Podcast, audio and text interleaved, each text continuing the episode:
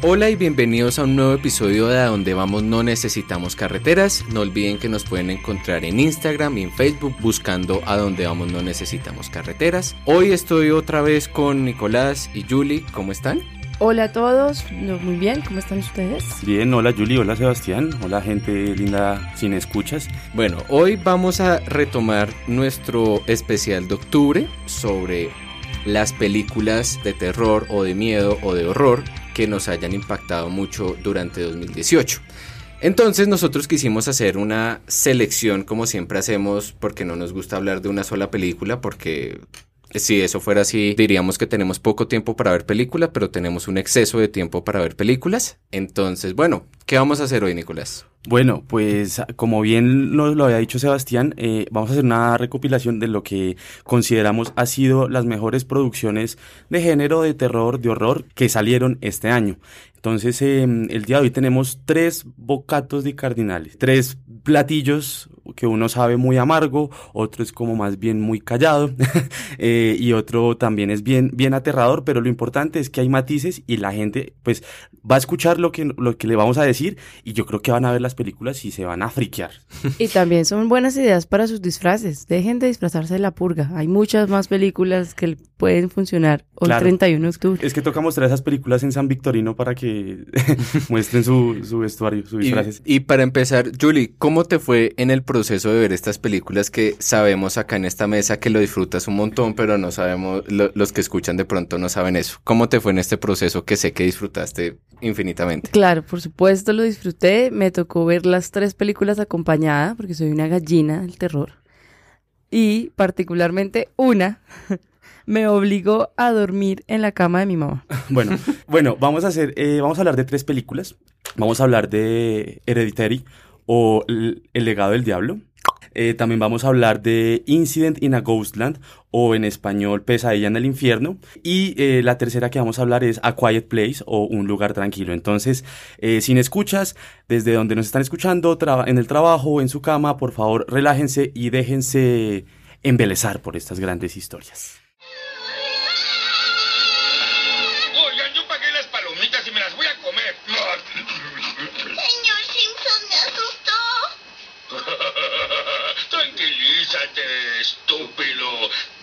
Es falso, aunque está basado en una historia verdadera, parte de la cual pasó en esta misma sala. Bueno, entonces vamos a empezar con A Quiet Place, esta película que fue estrenada este año que es dirigida por John Krasinski. Dirigida y actuada. Dirigida y actuada por él, que también actúa con su esposa en la vida real, Emily Blunt. Esta película, digamos que fue como también un cambio en la actuación que se espera de John Krasinski, porque muchos lo recordarán por su papel mucho más cómico en The Office. Y Emily Blunt era la coprotagonista en El Diablo Viste la Moda. Exacto, y la próxima Mary Poppins.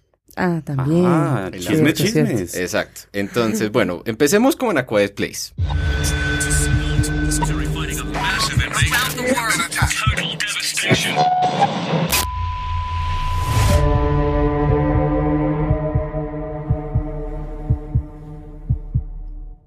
Empecemos una primera partecita rápida sin spoilers y eh, ahí después nos vamos un poco a los spoilers. La trama es que en un mundo post apocalíptica. En este mundo hay unos seres, unos bichos, unos seres, no se sabe si de adentro o de afuera, que reaccionan al sonido y unos seres que al reaccionar al sonido han hecho que los pocos sobrevivientes que quedan dentro de la Tierra tengan que vivir una vida sin hacer ningún sonido. Entonces entramos en la familia de estos personajes que se han podido acoplar más a este modo de vida porque una de sus hijas es sordomuda, entonces han podido trabajar aparte del lenguaje de señas.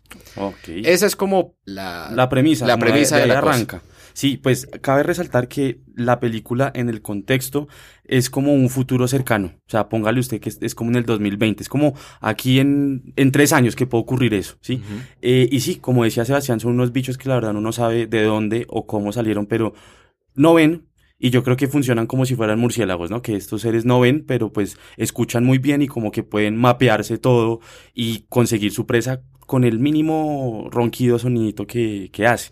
Entonces, a mí lo que sí me pareció interesante de esta película, bueno, la verdad, a mí no me dio tanto miedo, lo, lo vi un poco más como si fuera un suspenso, muy bien logrado, entre otras cosas, porque el éxito que tiene A Quiet Place es que se va de una a vamos a trabajar desde el silencio. ¿No? Eh, y es algo que de pronto uno ve en las películas de terror, como que uno piensa que las películas de terror, la mitad es como el sonido y, y la música, el chin, chin, chin. Eh, esto no lo tiene, entonces se quita, se quita como ese sesgo y es difícil trabajar como desde el, desde el silencio. Y es una trama que, que es cogedora, o sea, eh, eh, engancha, engancha bien. Sí, porque al trabajar a partir de la falta de sonido, uno como espectador le da miedo hacer sonido dentro de una sala de cine. Yo la vi cuando se estrenó acá y, y de por sí como que la, la gente cuando trataba como de comer crispetas lo hacía de la manera más callada Mm. posible porque uno nunca sabía si el sonido era de la película o era de la sala porque todo estaba muy callado. Entonces eso era muy interesante de verla en, en cine. Bueno, A nosotros incluso nos pasó también que la pusimos y fue como, ¿será que no está funcionando el sonido? Pasó un buen rato hasta, hasta que fue como, pero se llama Quiet Place. Es muy posible que realmente no nos estemos perdiendo el sonido. O- Oiga, Sebastián, pero le comento. Fuimos a ver la, a Quiet Place en la casa de Julie. Fuimos a ver A Quiet Place. Es muy curioso porque pusimos la película y Julie vive hacia el occidente. Entonces suena el avión, le llegó la prima, llegan los chinos, No te gritaron. imaginas todos los ruidos Todos que los ruidos del mundo. En esa película. Nunca, nunca pasa tanto ruido. O sea, yo creo que llegó un punto que los de la película les estaban diciendo, cállense Sí, que la película es... Rompían la cuarta pared y "Shh, déjenme actuar. Sí, Pero- entonces sí, la- digamos que la película, gran parte del suspenso es por la premisa del mundo, o sea, como que en muchas películas hay un trabajo cinematográfico y de guion para crear el suspenso, pero acá es porque el mundo es un suspenso y el mundo es tensionante, o sea, como que hay una decisión de director de mantener como la- las tomas como privadas, como una intimidad, cualquier sonido es peligroso, desde una tos a pisar una mata, todo lo que sea. No, y, y, y, por ejemplo, esta película, claro, nosotros tenemos una percepción del mundo que nos muestran, pero enfocada en la familia, ¿sí? Digamos que no es como Resident Evil, Evil que muestra todo el mundo destruido, no sé qué, no. Aquí estamos concentrados eh, en la familia, de cómo la, esa familia, que está comenzada pues por John Krasinski y pues su esposa y sus tres hijos, eh, cómo tratan de sobrevivir haciendo el menor eh, ruido posible. O sea, nosotros no sabemos qué está ocurriendo en alrededor del mundo, pero se supone que al parecer todo el mundo, o por lo menos ese país donde están, eh, pues está sufriendo estas consecuencias. Y es... Hay es- noticieros, hay recortes de periódico, como que nos dan una imagen de que está ocurriendo en todas partes, pero nunca nos muestran esas otras partes. Sí, eh, yo creo que otra, otra ganancia de eso es eh, em, cómo trabajar el silencio, ¿no? Cuando veíamos la película con Julie decíamos, si llegase a, suceder- a- ocurrir esto, ¿sí? En- que en Bogotá llega una plaga que con el ruido lo mata a uno, ¿sí? Y uno cómo se quedaría callado, sería muy difícil. O sea, por ejemplo, yo moriría. Yo, yo, yo no podría, yo como, ¡ey! ¡ey! Aquí. Eh, Señora gente. Sí. pero, pero entonces eh, también decíamos que como hay unos niños, y son niños que tienen como cuatro, eh, seis años, digamos, Mm. es, es un poco más fácil que ellos puedan aprender un poco a, a estar en, en silencio. Aunque la película empieza bien fuerte por una cosa muy inocente, ¿no? Que deviene en, en un error fatal, en un error de, de vida, pues. Claro, ¿sí? porque es, se refiere a la escena del puente. Sí, la escena, Sí. la escena, la escena empieza muy duro. O sea, cu- cuando empezó yo dije, uy, pucha, si así empieza, ¿cómo va a ser el resto? Eh, digamos que sea por otro camino que no está mal, pero pues sí empieza pisando fuerte, ¿no? Ellos están escapando, buscando algún sitio para moverse y están como en una, en supermercado. En el supermercado. Fueron por provisiones. Ajá, y pues claro, en el supermercado también hay jugueticos y no sé qué, y ese típico juguete que uno consigue en la séptima, que le pone uno par pilas y se prenden tres luces y uy, uy, uy, esa vaina.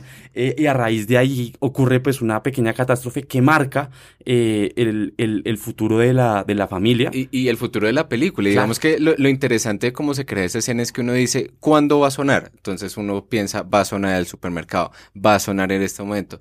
Y suena como eh, en el momento en el que ya están como cruzando un puente, ya como Llegando. que llegamos, ya estamos ahí.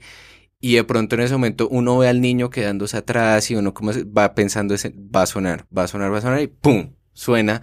Y lo mismo, escena dramática y no se puede gritar. O sea, los, eso, eso es como lo que me parecía impresionante esta Claro. película porque uno está acostumbrado al grito, a, a correr, al miedo y toda la cosa. Y acá todo era como lo más comprimido posible. Las emociones eran como comprimidas totalmente. Y eso es lo que se me hacía chévere de una fórmula distinta que planteaba esta película. Eso Y uno como espectador va siguiendo mucho las, las herramientas que ellos le van dejando. Por ejemplo, ponen arena en el piso y van descalzos para que no suenen las pisadas.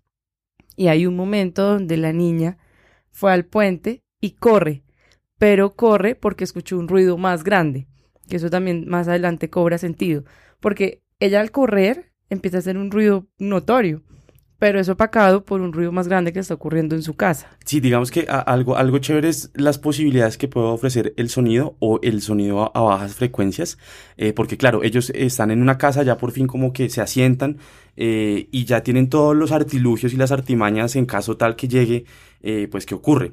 Además que bueno, aquí pues cabe la pena mencionarlo, claro, en esa escena, pues qué pena cagarles la película, muere el niño, ¿sí? Pero es algo que me pone a pensar una cosa muy rara porque pasan unos años, pasan unos días, ¿no? Mm. unos días que son años, eh, y, y ellos deciden tener otro hijo. ¿Se imaginan ustedes siendo conscientes que no pueden hacer ruido y quieran tener un hijo? O sea, nomás desde la concepción de tirar, ¿no? O sea, ¿cómo va a ser un hijo de madre orgasmo sin... O sea, va a ser como...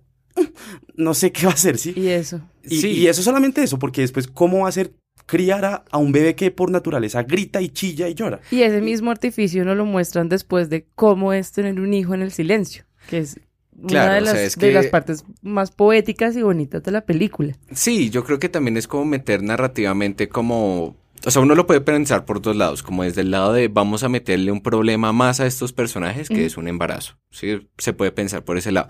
Pero por otro lado, que yo siento que pasa mucho en estas películas y las series que son post-apocalípticas, estos personajes todo el tiempo se ven inclinados a tratar de acercarse a la normalidad de su vida anterior o tratar de mantener ciertas costumbres y cierto modo de vida que los haga salir de este mundo. Entonces yo creo que también de pronto por ese lado se puede entender.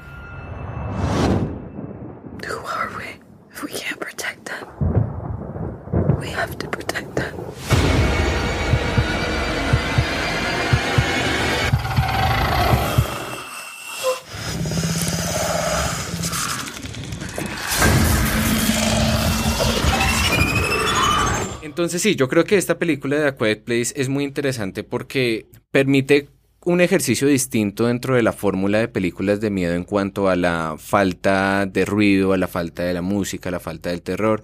Creo que, y ya podemos como ir cerrando un poco eso de la película, creo que al final cae en un- desafortunadamente en una fórmula que se espera dentro de, la- de- de estas películas, que es la conclusión de, como el clímax de estas películas, que no, como que eh, en, en estas películas de miedo y de terror últimamente como que se sabe crear muy bien el suspenso y como la tensión y toda la cosa, pero cuando cierran de alguna manera sienten que tienen que cambiar la fórmula en cuanto a ponerse más como películas de acción, a ponerse más como películas explosivas, películas como mucho más Más crispeteras. eh, o más sea, crispeteras. Entonces sí. yo creo que eso pasa un poco con esta película, eso es como lo único No, que de hecho, diría de eso. De hecho, es una película que se hizo con presupuesto de 17 mil dólares, digamos es bajito, pero recaudó casi 340 millones de dólares. Guau.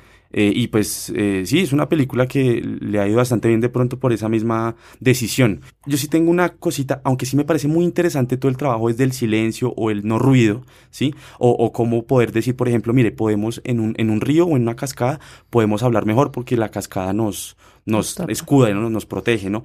Pero yo tengo unas cositas, por ejemplo, en la parte técnica, en, en, en, en los sonidos. Yo sé que hay falta de sonido, ¿sí? Pero a mí me pareció que hay unas cosas de...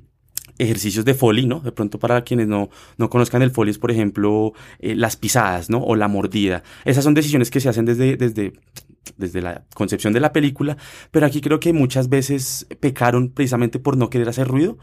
eh, pero ya era un poco mm, inverosímil para mí, ¿sí me entiendes? Por ejemplo, yo sé, claro, camina en la arena descalza, eso baja el ruido, pero no significa que sea totalmente silente. Y en algunas partes de la película como que caminaba como si fuera un ninja, pues, pero tiene que hacer un mínimo de ruido. Pero bueno, sí fue una, sí es una propuesta interesante, un acercamiento desde el silencio hacia el terror. Eso me pareció muy chévere porque pareciera que los, los protagonistas en terror tienen el derecho a gritar por defecto. A mí me recordó, obviamente hay mucho camino entre una y la otra, pero la película de Ceguera, Ah, ok, la de- basada en el cuento con de Saramago. Moore, con la- en el cuento de Saramago, exactamente. Claro. Tenía una, pues si le van a hacer un- una versión de A Blind Place, es un poco ceguera llevado al terror, porque en esa película la tensión que se siente no hay un, no hay un monstruo, pero sí hay como, como que nadie puede ver. Exacto, sí. Va un poco por ahí. Sí, spoiler, también en diciembre va a salir una versión de Netflix de A Quiet Place, que va a ser con Sandra Bullock, que va a ser como una premisa similar, pero en vez de que si haces un sonido el monstruo te mata, es como si ves al monstruo te mueres. Entonces la gente tiene que estar tapada de los ojos. Vamos a ver qué tal sale en a diciembre ver, la vamos cosa. a ver.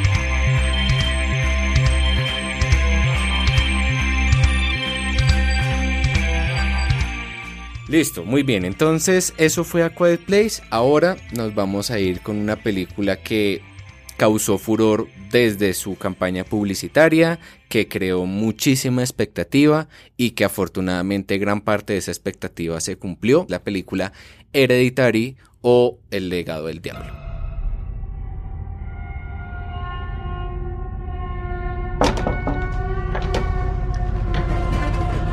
Come on, Peter. Let's just.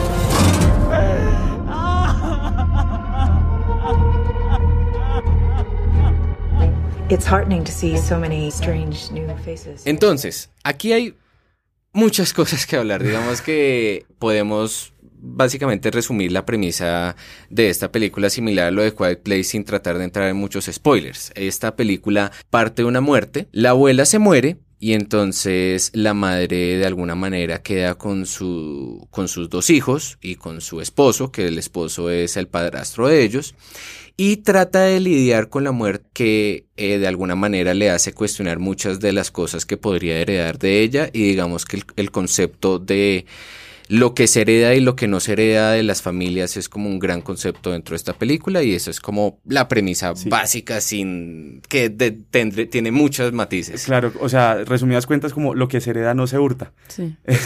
Eh, bueno, antes, antes de hablar de la película me gustaría comenzar como un poquito su ficha técnica. Es una película que dura dos horas y siete minutos. Es de un director mm, que se estrena su ópera prima como largometrajes porque ya había hecho cortometrajes muy conocidos. Eh, se llama Ari Aster. Eh, cuenta con un muy buen reparto. Esta familia en donde se centra la historia es la familia Graham y pues está eh, pre- protagonizado por mm, Gabriel Byrne o Byrne, no sé cómo se pronuncia, que es Steve Graham, el papá. Este es un actor muy reconocido, eh, digamos, aparecido en Usual Suspects, eh, también ha aparecido en Stigma, esta película que también mm, un suspenso bien bacano con la cuestión de Cristo. Eh, actúa también en Los 33, en la película que hicieron de los mineros de, de Chile. Y también ha actuado con directores como la talla de Jim Jarmusch, con Deadman, eh, eh, Ok. también protagonizada pues por Johnny Depp. Eh, por otra parte, Annie Graham, la, la, la, la mujer, es protagonizada por Tony Collette. Es una actriz que ha trabajado en Sexto Sentido, ha trabajado en Little Miss Sunshine, hermosa película, eh, y también, bueno, ah, en muchas otras películas como de medio rango de Navidad, como Krampus, ¿no? Krampus que es este monstruo que se come la Navidad, y no sé qué, entonces tiene como parte que tiene un, un buen casting, ¿no? Sí. Y, y- y creo que responden muy bien a la historia y estéticamente, por ejemplo, la cara de Toni Collette, que es una mujer como escuálida, fla- no, o sea, es, es Sí, la- las actuaciones es muy difícil como decir personajes principales y secundarios porque yo creo que las actuaciones de todos los personajes que están dentro de la historia resalta cada una. A mí no me gustó la actuación del hijo. Uy, no, vamos a pelear. A mí me encantó. Yo me traje una porque creo que servía mucho para hablar de Hereditary y es una definición que de Hitchcock que es la diferencia entre misterio y suspenso. Que él dice que piensen en esta escena. Una pareja está sentada durante varios minutos en una mesa, no se dice nada, no pasa nada y de pronto ¡boom! Una bomba explota. Ahora piensen en esa misma escena, la misma pareja, pero en el segundo uno sabemos que hay una bomba debajo de la mesa que explotará en 15 minutos. Entonces todo lo que se digan o no se digan durante esos 15 minutos coge otro nivel totalmente distinto. Entonces, eh, él concluye diciendo, en la primera escena hay una sorpresa después de varios minutos que dura 15 segundos. En la segunda escena hay un suspenso durante 15 minutos. Eso de alguna manera él lo dice como para decir que el misterio es cuando no se le da mucha información al espectador sobre qué es lo que está pasando, sobre qué es lo que hay detrás de estos sucesos, por eso viene como la palabra misterio, de mistificar al, al espectador. En cambio, el suspenso es cuando yo le voy dando migajas, información, y el espectador lo que hace es crearse ese suspenso a partir de eso. A mí me parecía muy chévere eso que sacaba Hitchcock porque habla un poco del balance hereditario entre el terror psicológico y el terror sobrenatural. Es, es que es, algo que está ocurriendo para bien con las películas de, de terror. O sea, lo que yo siento, bueno, era algo que quería decir más tardecito, pero ya que entró a colación. Por ejemplo, aunque la temática es distinta, por ejemplo, yo la puedo comparar con algunas comparaciones entre suspenso y misterio, por ejemplo, con The Witch, con la película de la bruja, donde las películas de terror de ahora ya no es que se centren en el susto y en el en crispar a la gente, no, sino hay todo una, un universo creado, eh, incluso hasta estético, impresionante, ¿no? Eh, por ejemplo, eh, ya entrando un poquito como en, en materia Yo de la creo película. que nos ha dejado de dar tanto miedo. Claro, pero... El monstruo. Claro, ya no da da, de pronto se ha sacrificado el miedo, pero se ha enriquecido en un contexto y en engalanar y darle como mucha ser- crear historias muy robustas, ¿sí? Y es algo que, que sentí, por ejemplo, particularmente con Hereditary. Además, imagínense, adentrando un poquito con la historia, la mamá es como miniaturista, ¿sí? Es una vieja que trabaja haciendo maquetas, o sea, no maquetas de arquitectura, sino chiquiticas, toda escalita, como todo eso, y trabaja en eso Y recrea su propia vida. recrea su propia vida y sus propios incidentes. Es una, es una cosa eh, espeluznante. I know my mom would be very touched and probably a little suspicious. My mother was a very secretive and private woman. It's Grandma. You know you were her favorite, right? Even when you were a little baby, she wouldn't let me feed you because she needed to feed you. El primer fragmento de, de la película que uno ve es un plano secuencia. Eh, estamos como en el taller de la vieja y nos estamos adentrando a una maqueta que ella ya terminó. Y cuando ya estamos como en un plano cerrado de la maqueta, por cosas de la vida, La maqueta eso, cobra la vida. maqueta, no, la maqueta es el cuarto de uno de sus hijos, eh, del hijo que eh, termina siendo el eje de toda esta historia un poco. Eh, pero no más ese plano, o sea, dice muchísimo, hay una gran recursividad en términos técnicos, en términos conceptuales, o sea, empieza muy bien esa película.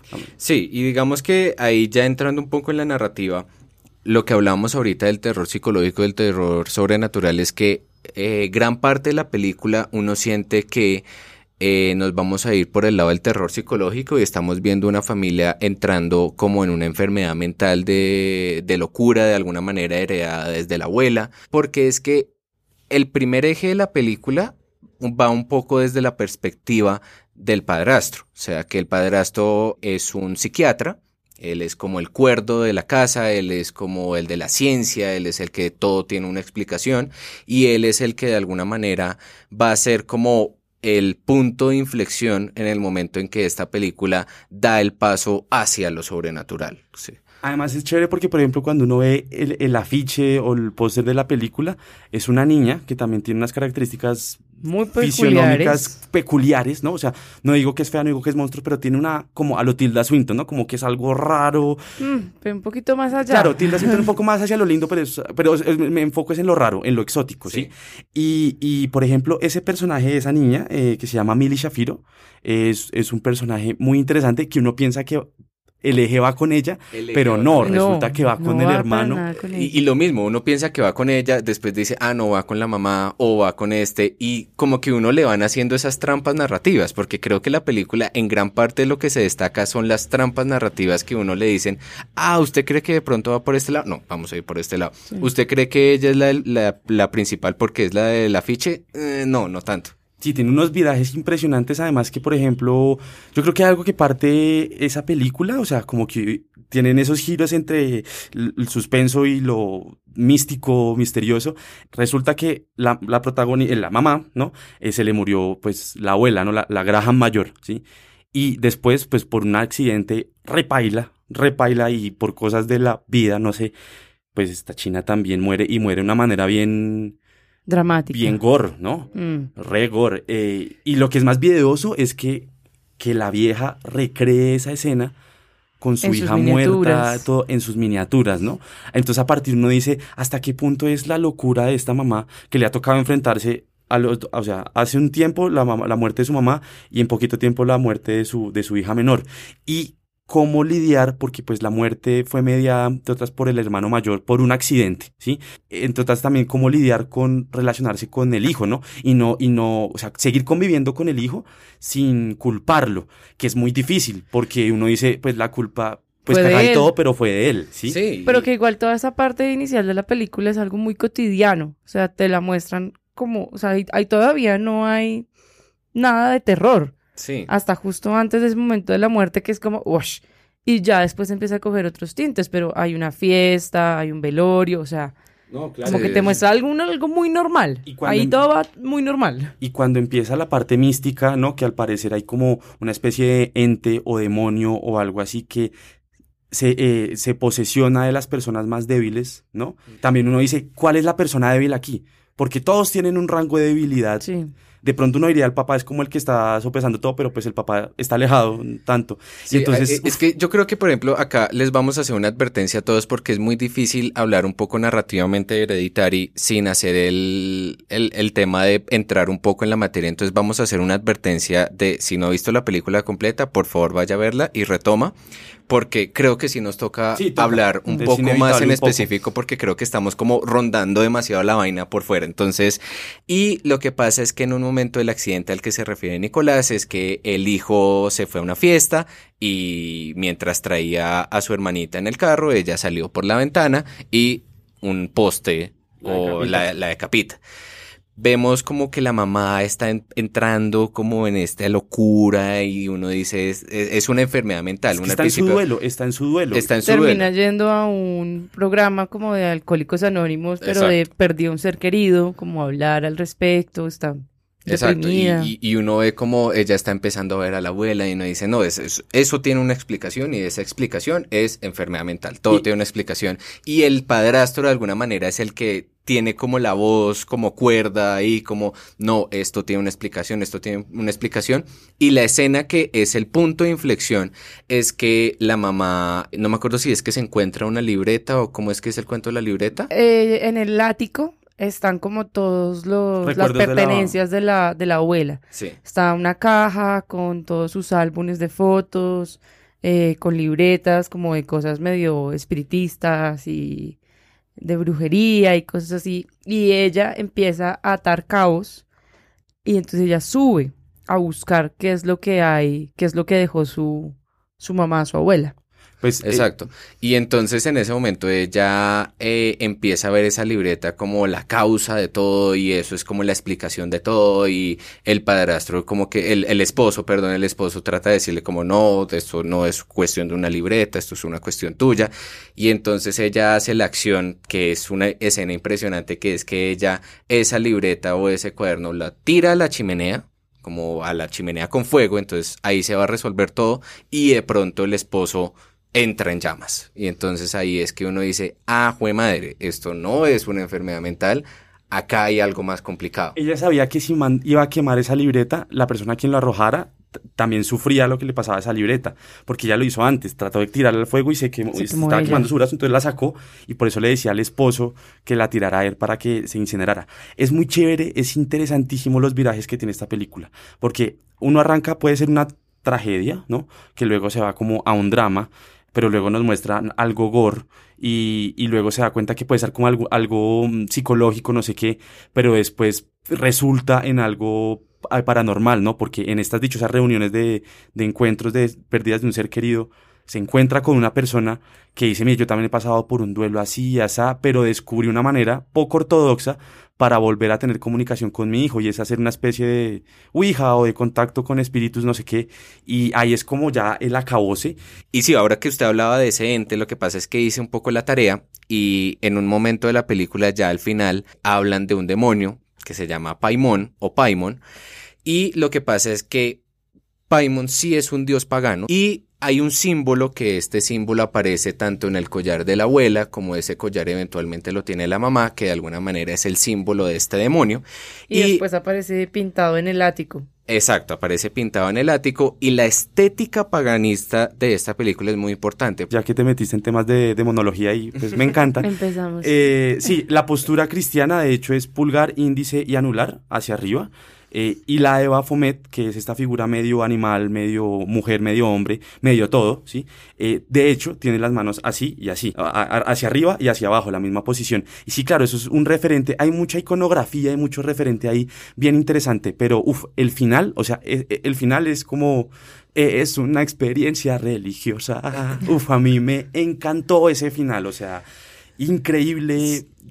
Va pa, pa- vuelve a hacer otro viraje y va para otra cosa. O sea, en verdad yo creo que no, tienen que verla. Sí, yo Tienen creo que lo, lo importante de la película es que por un lado la vean y por otro lado la vuelvan a ver, porque creo que algo que es importante de esta película es que es una película que cuando uno la ve una segunda vez, aprecia muchas cosas sabiendo cómo termina. Y, y es muy curioso porque esta película, el director, eh, Ari Aster, eh, cito, eh, él considera que esta es una película que se cuartea en una pesadilla. Él como que nunca la pensó concebir como terror, terror, sino bajo esta, bajo esta premisa.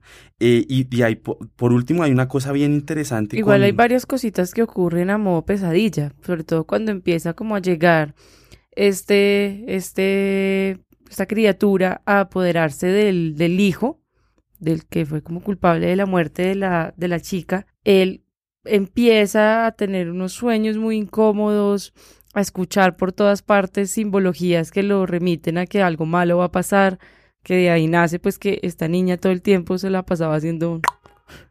y cuando y cuando va a aparecérsele, eh, hay una escena muy horrible que él se despierta y ve a su hermana en la habitación como a lo lejos y de repente se le cae la cabeza y va rodando la cabeza hacia él y es un balón. Y justo antes de ese momento suena el... O, en el colegio, en, en- la universidad o algo así, él la escucha cuando todos están en clase. Esas escenas de la clase también son muy raras porque todo el mundo es algo muy cotidiano y él entra como en esta euforia de empezar a es- escuchar voces. No, es, es, es, es una película muy bacana, la verdad.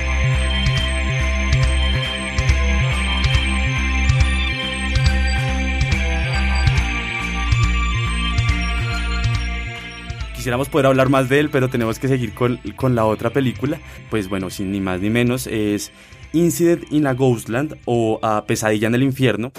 Patrick had a vague feeling something was about to happen. Something in the breeze of twilight had whispered, It's going to happen tonight. You just passing through? No, we're moving here into Aunt Clarice's house. Parto del hecho que en español sí me parece una asquerosa mierda esa No traducción. tiene nada que ver. Porque Pesadilla en el infierno es muy genérico, ¿no? Lo estamos hablando con Sebastián como se llama, se puede llamar La Casa del Terror o Sí. Sustos y Sangre, una cosa toda genérica. tú que no dijiste que como que el terror se va a quedar sin nombres. Sí, Todo se llama igual. Sí. Todo puede ser pesadilla. De hecho, ¿no hay una pesadilla en el infierno otra? eh, mm, pero hay pesadilla en Elm Street, hay Sí. pesadilla no sé qué.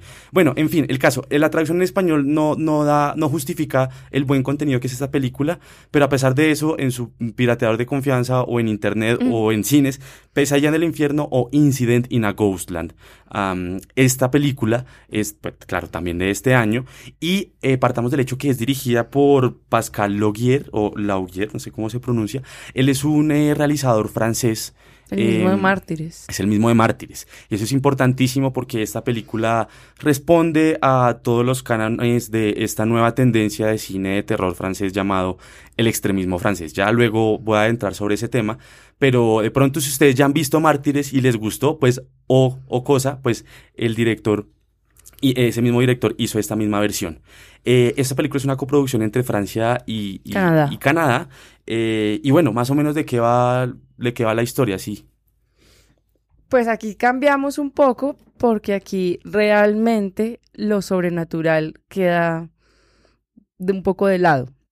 Eh, no tenemos un monstruo, no tenemos como una criatura que no podamos definir, sino que son, son todos humanos. Es una familia, madre y sus dos hijas, em, que se mudan a la casa de como de una tía lejana, una casa abandonada, típico Porque por allá en las afueras. La tía murió Sí. hace poco.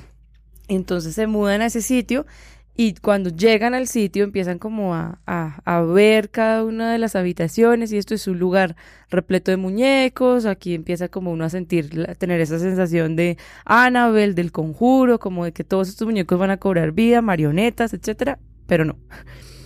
Esa misma noche, aquí lo que pasa es que no es una cosa como que se vaya creando la primera escena de pasaron los días y empezaron a escuchar cosas, no.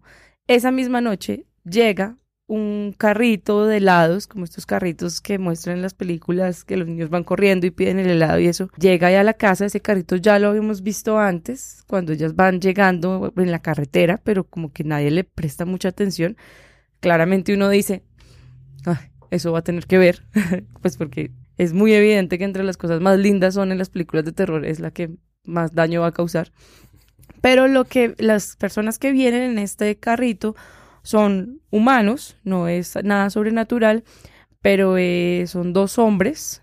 Pues, yo los vi como dos hombres, pues uno es un poco trans, está vestido de mujer, pero el otro es más o menos un gigante, como un ogro, algo así. Es una persona grandota, gigante, que, que fácilmente podría coger en su mano a lo King Kong a una niña pequeña y jugar con ella. Entonces, básicamente es eso estas dos personas llegan a la casa y quieren jugar con la mamá y las dos hijas. Digamos que esa es como la, la premisa sin spoiler. Hay, hay, una cosa bien interesante y es que esta película mm, yo la encuentro que es un slasher. Y es un slasher porque precisamente carece de todas estas cosas sobrenaturales o místicas o, o de otra dimensión paralela o algo así. Y son cuestiones de terror que ocurren, digamos, entre nosotros, entre, entre humanos.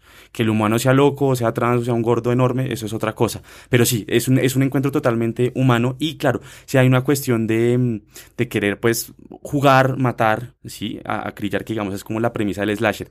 No es el mejor de los slasher, porque pues, eh, digamos, slasher, por ejemplo, también es Jason, ¿sí? Y Jason sí se la pasa acuchillando. Este no, es mucho más moderado Em, o, juega un poquito más con una estética de este slasher. exacto, exacto. Se apropia algunas, algunas concepciones de eso para, para hacer el, como todo este universo. Pero algo muy interesante es algo que empieza desde el puro principio y es que el director nos dice, nos pone como, mire, prácticamente esta película es en tributo a Lovecraft. Eh, quien no ha leído a Lovecraft, pues ya no puede ser mi amigo.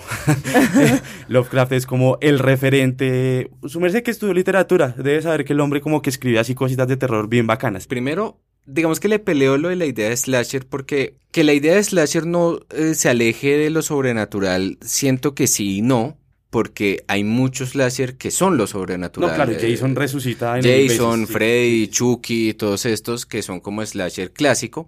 Pero lo que ha pasado con el slasher es que al igual que esos monstruos han dejado de aparecer, nos hemos ido a los slasher de la vida real. La masacre de Texas, eh, el mismo Charles Manson, o sea, toda esta idea de que los monstruos no son sobrenaturales los monstruos son humanos. Entonces, digamos que en ese sentido, eso es lo interesante de... No, es que si usted, si usted, si usted, se imagina que quiere ver Incident in a Ghostland pensando que es el mejor slasher, de pronto se va a defraudar. Si la ve teniendo, siendo consciente que tiene algunas tintes de slasher, pero la cosa va para otra cuestión, mucho más envidiada, de pronto ahí sí la puede disfrutar. Que es lo que ha pasado con las películas de miedo en, desde hace rato, que es como no lo terrorífico que pueden ser estos monstruos, sino lo terrorífico que pueden ser los humanos. Y, bueno, ponía en, en, a colación el tema aquí en la mesa de, de, Lovecraft, porque pues eh, la hija, o sea, recordemos, la madre se llama Pauline eh, y tiene dos hijas que se llaman Beth y Vera. Vera es la pequeña, eh, y Beth, digamos, un poquito mayorcita, pero ella le gusta muchísimo la literatura de terror y se, se esconde mucho en los libros, en la, en la literatura y pues de hecho ella...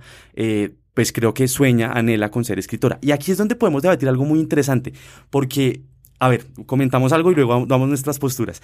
Em, claro, en esa casa encuentran, las, las atacan, las torturan, las encierran, tienen que jugar, pero em, Beth es una, es una mujer que eventualmente la película salta rápido en el tiempo o se va a otro lado y ya muestran a Beth como una escritora reconocida. eh, ¿no? Y, es una escritora reconocida y de, terror. De hecho, ella está escribiendo su, su gran obra maestra que es Incident in a Ghostland, que es co- contando lo que había pasado. Eh, pero nos muestran algunos fragmentos y volvemos otra vez a, a la casa, no sé qué. Eh, y así ocurre muchas veces. Mi teoría es que en verdad la vieja aún no ha sido escritora. Mi teoría es que la vieja, de tanta tortura y de tanto maltrato que tiene, la vieja se escapa en su propia realidad y, y- y su- y siente que es escritora y no sé qué, y cuando se da cuenta, porque si se dan cuenta cuando es grande, siempre tiene como que volver a la casa a sacar a su hermana, pero pues cuando va a sacar a su hermana se da cuenta como que aún está ahí. O sea, mi, mi, mi versión es que ella se escapa de esa realidad soñando que es la escritora famosa de Incident Ghostland. Por eso como que va y vuelve y es algo rarísimo y es algo súper confuso y es una decisión de Pascal increíble, pues como ponernos en tela de juicio. Yo no sé si ustedes están de acuerdo conmigo o si creen que eso fue No, un yo futuro de también verdad. creo que ella no ha llegado a ese futuro. Además, porque eh, a, mí lo- el elemento que me lo da más claro es que siempre la mamá le dice, no escuches a Vera. Vera es la Porque. Vera es la que le dice, oye, seguimos aquí. Reacciona, que no nos han dejado de torturar. Y aquí lo que pasa es que ella, en el, en el primer momento, en esa primera noche de tortura, ella vio las cosas como las quería ver. Entonces ella cree que se pudieron escapar. Pero nunca se pudieron escapar y siguen en esa casa. Pero yo sí creo que la última escena, cuando salen en la ambulancia, ahí realmente se están escapando y sigue ese futuro. Ah, ok. O- Pero o- todo lo sabe, anterior no ocurre, o sea, ella todavía no es famosa, pues allá las muestran cuarteadas precisamente, la portada es Beth como si fuera una muñeca, o sea, ese juego de la muñeca es bien interesante porque todo el tiempo este asesino quiere que ellas de alguna manera pasen como si fueran muñecas, eh, que de hecho es- ese es el juego, que ellas tienen que estar sentadas de tal manera que él no se dé cuenta quién es la muñeca real. Exacto, o sea, yo, yo ahí como para responderle, digamos, de alguna manera y cerrando eso, yo creo que sí hay como este juego de ¿será que esto es en un futuro? ¿Será que esto es en un pasado? ¿En qué presente estamos nosotros? Como que todo el tiempo se está haciendo ese juego por la misma idea de, del arte, o sea, la idea del arte eh, a veces como terapia, a veces como escape, a veces como proceso del trauma. Entonces, en ese sentido, esta película muestra lo que se puede hacer a través de escribir un libro, a través de hacer una obra del arte, a través de hacer un documental, lo que sea, como una manera de lidiar con el trauma, ya sea escapando, no escapando, archivándolo, no archivándolo, procesando, creando, etcétera, porque hay un montón de matices. Y, digamos, bueno, eh, eh, ya para como cerrar, porque eh, digamos no es tan slasher y sí puede ser otra vertiente, claro. eh, el extremismo francés es un ti- tipo de género de películas que salen en Francia eh, a finales del siglo XX y comienzos de este XXI, eh, donde las eh, películas, se- hay, un, hay un exceso eh, de violencia física. Eh, y si, si se dan cuenta, cuando las torturan y las maltratan, o sea, ¿no? La vieja le rompen el, vidrio, la madera, no sé qué, y hay como un explícito de esa violencia que no es tan sanguinaria ve- versus el slasher. Entonces, pues, la invitación, Pascal Loguer es un gran referente, pero así como está esta Incident en la Ghostland, que de hecho es una de las poquitas menos extremistas francesas, pero pues hay mucha más como Mártires, como Al Interior, eh, que son películas exquisitas, exquisitas. Okay, what's the story about? Some guy's been breaking into people's homes, murdering the parents, and sparing the daughters. He stays in the house with her, along with the parents' dead bodies. Voy a comentar un, un, un pequeño aviso parroquial. Hágale, hágale. Aprovechando, aprovechando este tema. Me vi, muchachos, una película también de este año eh, que se llama Mandy. Yo sé que cuando uno quiera verla, pues es protagonizada por Nicolas Cage. De pronto uno de momento dice, "Mm, no, pero vale muchísimo la pena. Es de un director que se llama Panos Cosmatos y esta película ganó como mejor dirección ahorita en el Festival de Sitges. Es una venganza exquisita ahora sobre ese culto extremo del cristianismo y tiene una composición de color increíble. De verdad, la película me encantó y me gustó mucho Nicolas Cage. ¿Sabe por qué? Entre otras cosas porque no habla tanto. es una gran película. Mandy de 2018, director Panos Cosmatos. Excelente, elegante. Listo, entonces de nuevo nosotros quisimos hacer esta selección, obviamente se nos quedan muchas películas por fuera, para los que nos siguen en redes y escuchan este podcast, por favor coméntenos qué otras películas les llamaron la atención que hayan salido este año, qué otras películas les hubiera gustado que habláramos acá, si algo no les gustó, si quieren que Nicolás hable menos y Julia habla más, también por favor comenten en redes, recuerden que nos pueden encontrar en A donde vamos no necesitamos carreteras, en Facebook, en Instagram, muchas gracias a todos ustedes por escuchar Muchas gracias a Julie y a Nicolás. ¿Y cuál es nuestro lema, Nicolás? Pues recuerden que el cine no solo se ve, sino también se escucha. Chao pues. Chao. Chao.